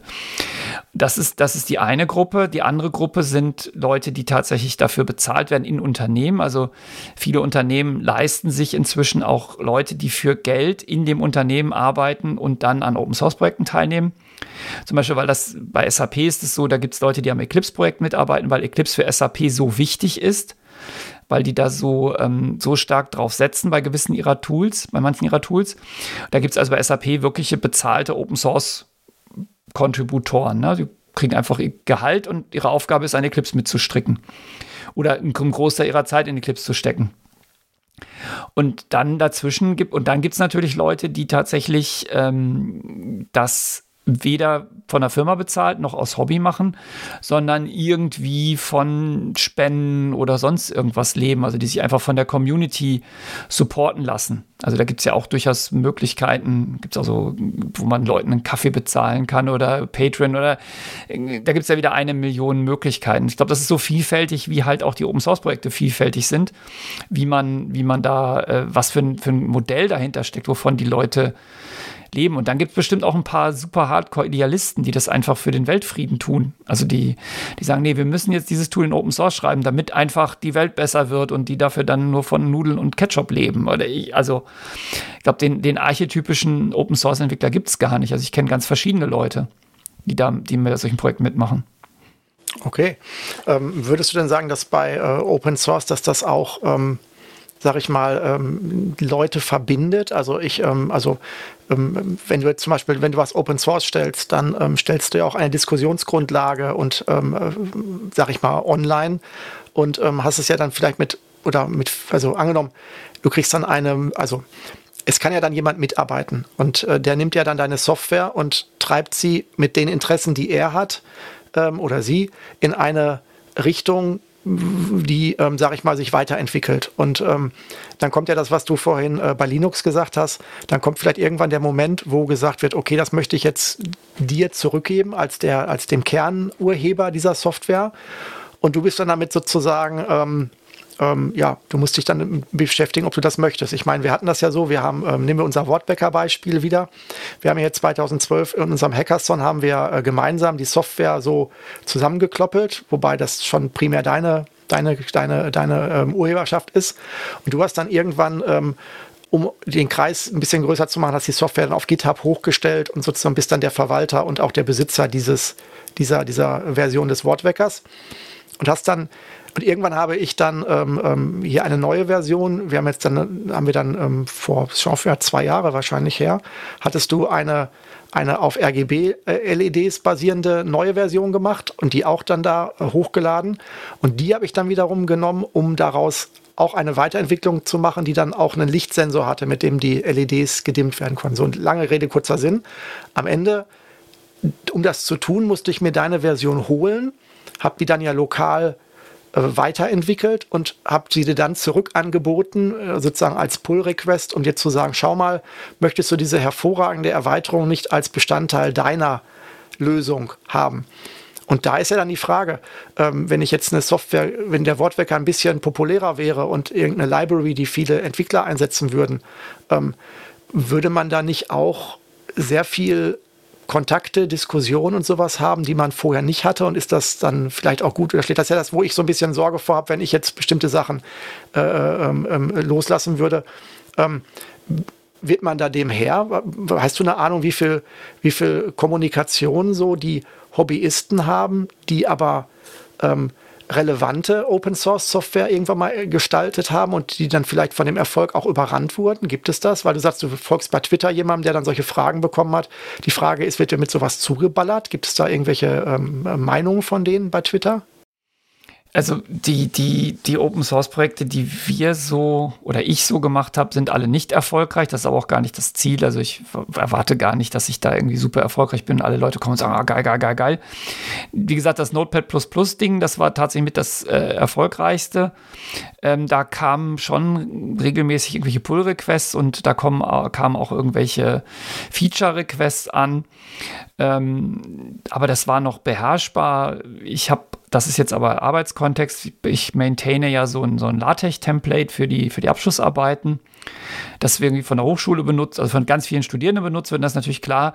Äh, da ist schon, da passiert schon einiges. Da kommt so pro Woche vielleicht mal ein, Ticket rein oder eine Nachfrage und äh, alle zwei Monate mal ein Pull-Request. Das ist aber alles total überschaubar. Also ich glaube, dass da, da, das ist jetzt nicht stellvertretend für die, für die Community. Ich denke, dass für größere Projekte das schon zum Fulltime-Job werden kann, so ein Projekt zu maintain, also diese ganzen Pull-Requests abzuarbeiten, durchzugucken und so weiter. Aber da habe ich jetzt keine, äh, keine tieferen Einblicke. Was man manchmal merkt, ist, dass die Leute tatsächlich ähm, so ein bisschen charakterlich abbauen durch zu viel. Ähm, sagen wir mal, Contributions, die sie bearbeiten. Also man, es, man sieht schon Projekte, wo die, wo die Maintainer so, so ein gewisses Arrow-Verhalten an den Tag legen. Das kann ich auch verstehen, weil du wirst natürlich auch bombardiert mit Unmengen von, von Anfragen von, von irgendwelchen Dödeln. Ähm, aber äh, ja, das, da, da, da, das, das ist halt einfach so eine Entwicklung. Da gibt es auch durchaus legendäre Projekte, wo, wo, der, wo die Maintainer einfach als Diktatoren äh, angesehen werden, ja, und die einfach alle total auf die Nerven gehen. Aber das muss, ist ja nicht schlimm, du kannst ja forken. Also ich meine, wenn du, wenn du einfach zu sehr genervt bist, und das ist ja zum Beispiel bei, bei, bei OwnCloud passiert, da haben, haben einfach die Entwickler gesagt, es ist uns jetzt alles hier zu nervig. Ich weiß nicht, ob es am, am, am Maintainer lag oder woran auch immer, ich will jetzt gar nicht da jemand beschuldigen, aber die haben gesagt, wir haben keine Lust mehr auf die Richtung und haben sie einfach ein neues Projekt gemacht, Nextcloud. Das ist super erfolgreich. Das hat OwnCloud, glaube ich, um Längen abgehängt inzwischen. Also ich sehe nur noch Nextcloud-Installationen. Ähm, also zurück zu deiner Frage, ich kann es dir nicht wirklich sagen, wie viel da so aufläuft. Ähm, ich denke, Linus Torvalds hat einen Fulltime-Job. Das ist klar. Und auch der Maintainer von Mono hat einen Fulltime-Job. Ähm, aber die wurden ja auch alle dann dafür bezahlt von irgendwelchen Unternehmen, dass sie das machen. Mhm. Wobei ich halt, halt gerade, was du sagst, Maintainer und ähm, so, so ein bisschen diktatorisch, das ist ja sicherlich auch eine schwierige Sache, weil du musst ja, ähm, also die, gerade diese, wenn du sagst, jetzt Nextcloud hat sich abgespalten, das kann ja vollkommen legitim sein, wenn man sich in unterschiedliche Interessensrichtungen auch entwickelt. Das muss ja nicht nur, sag ich mal, etwas sein, wie wer wie viel Macht hat und wer was entscheiden darf, sondern angenommen, derjenige hat eine, der ursprüngliche ähm, ähm, Erfinder dieser, dieser Software oder die, der, der Kreis, der das gemacht hat, hat eine andere Vision der Zukunft, eine andere Strategie und es gibt Leute, die dann sagen, okay, wir wollen aber einen anderen Weg einschlagen, weil wir haben ein ganz anderes Ziel, dann ist das ja eine durchaus valide Möglichkeit dazu brechen. Ich stelle mir halt auch die Frage, angenommen, du bekommst jetzt wirklich Verschlechterungen aus deiner Sicht, also jemand oder sehr schlecht ausgearbeitete, also und minderwertige Inputs, dann musst du ja auch irgendwie damit umgehen. Ich meine, dann kannst du dir den Aufwand machen zu sagen, okay, ich nehme jetzt diesen Pull-Request, ich habe verstanden, was das sein soll aber ich muss jetzt nochmal extra Arbeit reinzustecken, um es fehlerfrei zu machen, weil derjenige, der das geschrieben hat, vielleicht gar nicht so nah am Projekt dran war, dass er wusste, was er da getan hat. Das kann ja durchaus auch unglaublich viel Zeit. Also ich kann mir schon vorstellen, dass da Leute dann wirklich ähm, nicht nur einer, sondern mehrere auch wirklich dann da Vollzeit dran arbeiten müssen, je nachdem, wie gut besucht so ein Projekt ist. Ja, du musst ja nur mal auf der Linux-Mailingliste äh, gucken, wie viel auch da abgelehnt wird, ja, weil, weil natürlich die, die, ich glaube, niemand kriegt mehr äh, Pull-Requests als, als die Leute von, von Linux, also beziehungsweise der, der Linus Torvalds. Und ich glaube, das ist auch in Ordnung, dass er dann entscheidet, was, was die Qualitätskriterien erfüllt, weil wenn, wenn da einmal Schrott drin ist, das kann ja auch das ganze, ganze Projekt in, in seinem Ruf beschädigen. Also ich meine, Linux hat auch ab und zu mal Sicherheitslücken, aber doch relativ wenige und das wäre wär natürlich fatal, wenn das, wenn da sowas öfter passiert. Also das ist schon gut, wenn es jemand gibt, der darüber wacht. Du kannst ja, du musst dich halt mal fragen, wie ist es denn in Unternehmen? Und da muss ich sagen, da ist mir manchmal dieses Open Source System fast lieber, weil zu meiner Zeit bei SAP war das so, da konnte jeder alles in den Quelltext äh, committen. Ja, da gab es keinen, der das nochmal angeguckt hat. Also da wurde man ging einfach davon aus, dass jeder Entwickler und jede Entwicklerin so so die Checker sind, dass das alles, was sie tun, aber super duper ist und entsprechend schlecht war teilweise natürlich auch das Ergebnis. Und da kann man auch wieder sagen, ne, was hat uns Open Source gebracht, so als, als Frage. Da kann ich jetzt vielleicht aus meinem beruflichen Alltag tatsächlich sagen, dass da wir tatsächlich auch von Open Source insofern profitieren, als das Git ja auch ähm, ähm, Open Source ist. Und ähm, tatsächlich ähm, durch dieses gerade angesprochene Pull-Request-System und dergleichen, und es ist dann auch da noch verschiedene Branche gibt, sage ich mal, jetzt ähm, in, in Fachtermini. Ähm, tatsächlich, wenn du dieses Prinzip anwendest, dann auch eine eigene Kultur dann mit äh, wenn du es korrekt, also wenn du, wenn du dich darauf einlässt, was dieses Open Source Werkzeug gibt, was ja von Microsoft jetzt auch gepusht wird. Das heißt, wenn du Microsoft Quellcode Verwaltung verwendest, dann ähm, ist es zwar deren proprietärer Server, aber die, das, was sozusagen mit dem, wo du es mit zu tun hast, ist trotzdem Git. Also du arbeitest eigentlich mit Git. So, Punkt.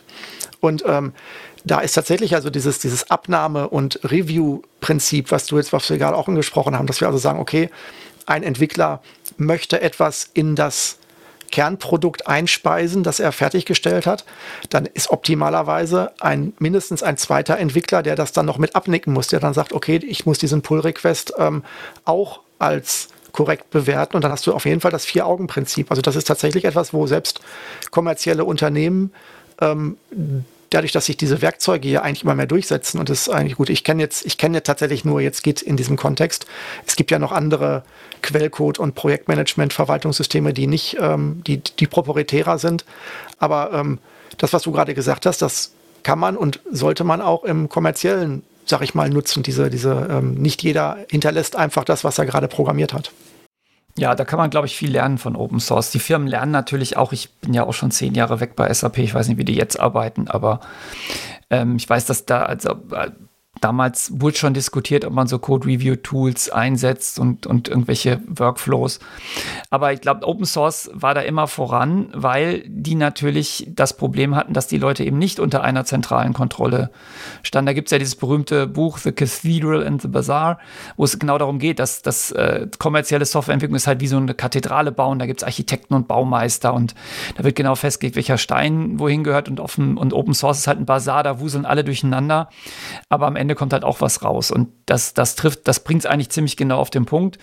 Und die, ähm, die kommerzielle Softwareentwicklung bewegt sich natürlich so ein bisschen auf die, auf die Open Source Prozesse auch zu, weil sie ja gut funktionieren.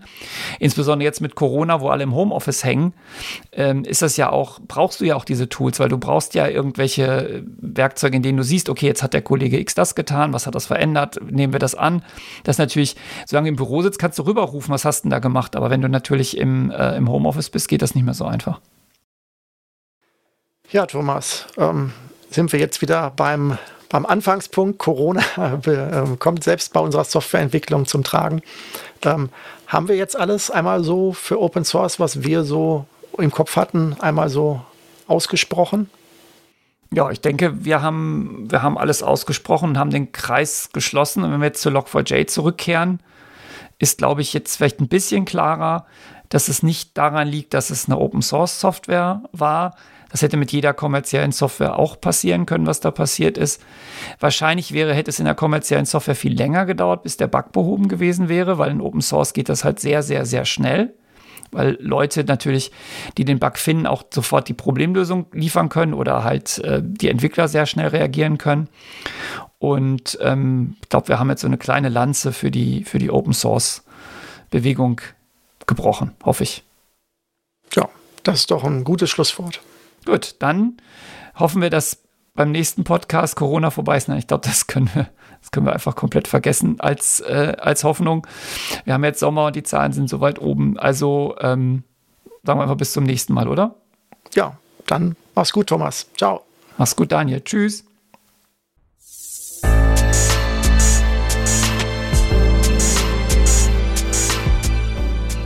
Das war's mal wieder mit Springwald Radio. Alle Folgen findet ihr auch im Internet unter radio.springwald.de.